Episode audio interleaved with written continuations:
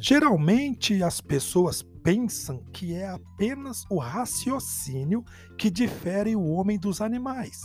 Este é pelo menos um conceito incompleto e insatisfatório. O homem tem uma série de capacidades e necessidades que o animal não possui.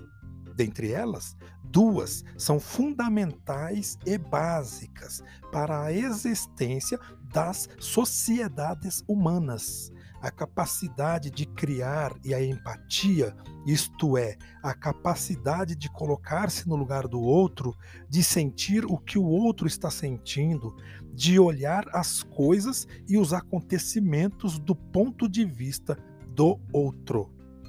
A cultura, que abrange tudo o que o homem criou, tanto no campo das ideias como em termos de objetivos e tecnologia, é um processo cumulativo transmissível e sem solução de continuidade.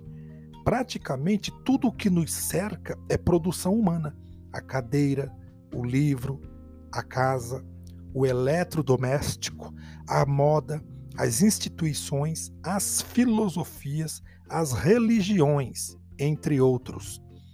Todos os, este acervo o homem foi criando em resposta às suas necessidades. E muitas vezes estas respostas podem ser diferentes, de lugar para lugar, de época para época. Por isso, usamos talheres para comer, enquanto os japoneses usam pauzinhos. Por isso, também era natural o homem usar armadura na Idade Média. Hoje, isso seria considerado ridículo.